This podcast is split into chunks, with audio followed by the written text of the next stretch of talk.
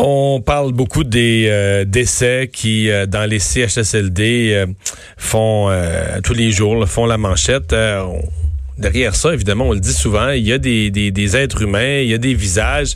et je pense que c'est important quand même, à la fois de mettre des visages là-dessus, de s'en souvenir, mais aussi de voir comment c'est vécu. Parce que vivre un deuil dans les circonstances actuelles, l'avant comme l'après, c'est sans précédent. Ça n'a rien à voir avec ce que d'autres ont pu vivre.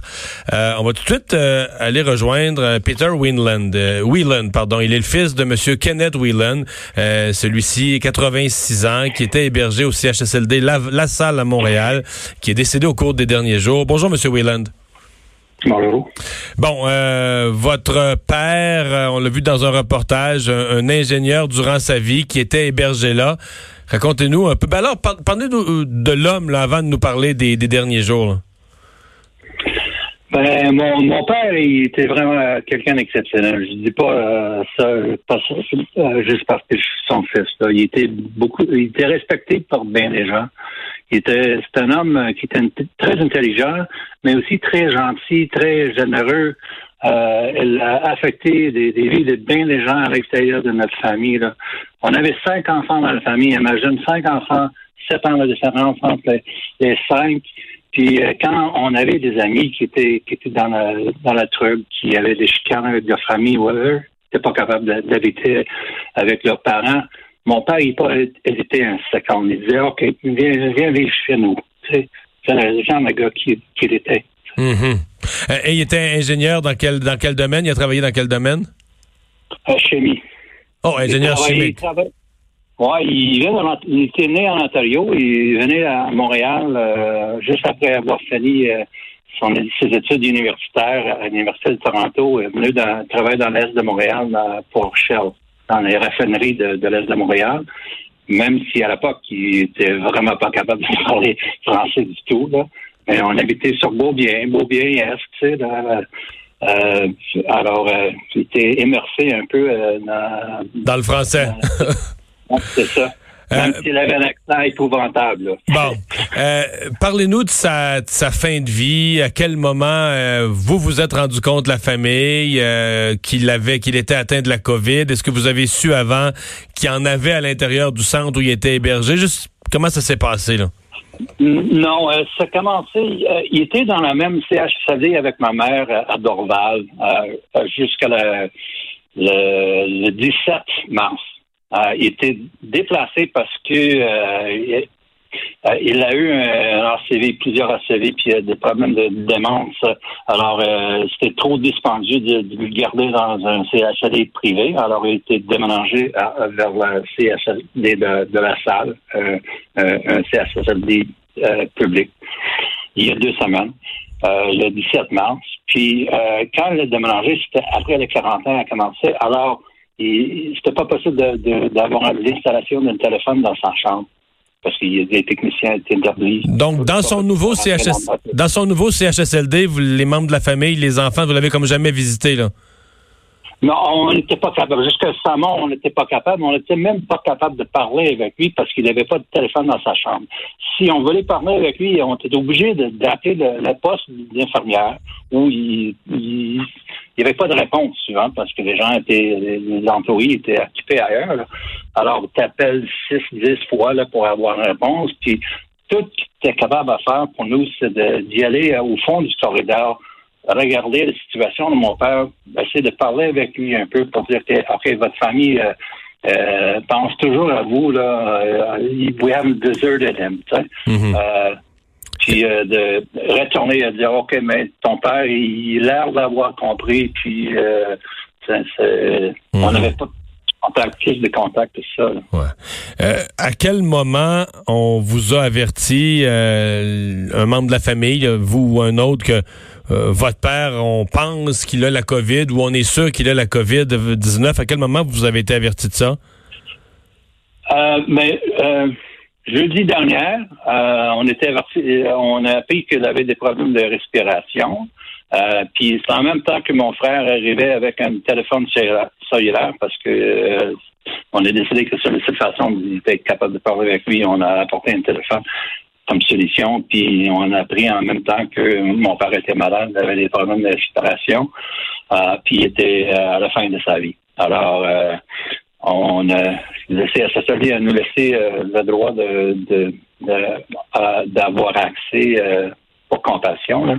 Alors, mon frère était là, moi j'étais admis, j'étais là pendant 12 heures. Puis ma sœur a sauté dans sa voiture, puis euh, d'Ottawa, puis elle est venue pour, pour rester avec mon père pour la dernière OK, donc, dans mais si je vous écoute, quand vous avez su qu'il avait la COVID, ils vous ont dit en même temps, il y a des problèmes respiratoires, c'est la COVID, puis il va décéder. C'est tout ça, ça a été comme une seule et même nouvelle tout en même temps, là.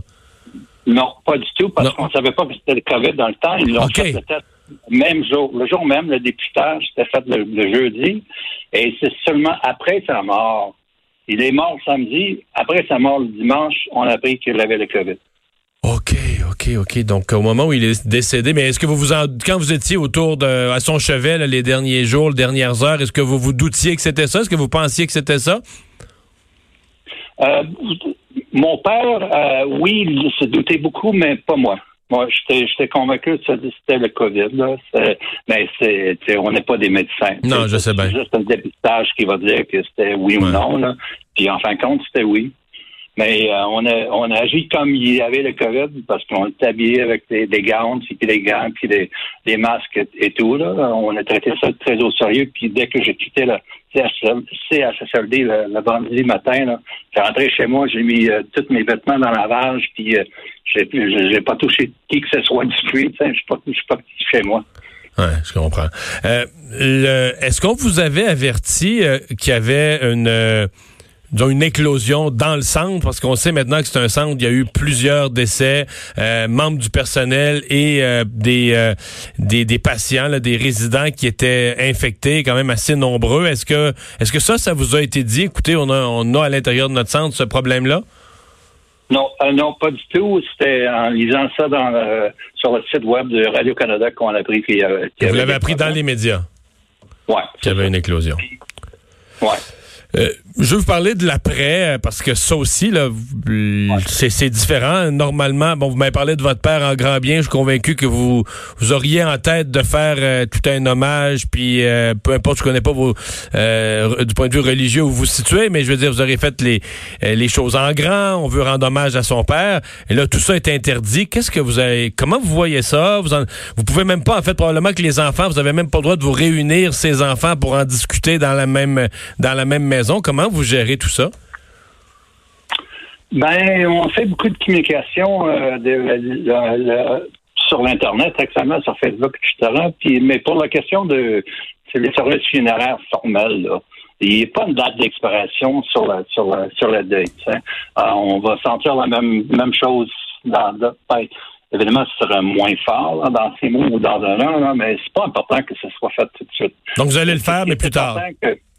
Oui, c'est ça. C'est important que ce soit.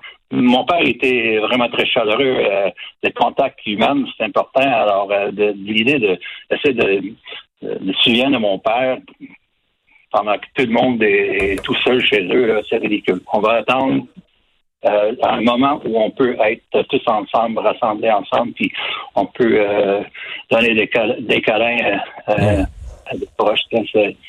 ça va attendre. Même si c'est deux mois, trois mois, six mois, on va attendre jusqu'à on peut rassembler tous les gens qui aimaient mon père. C'était beaucoup de gens.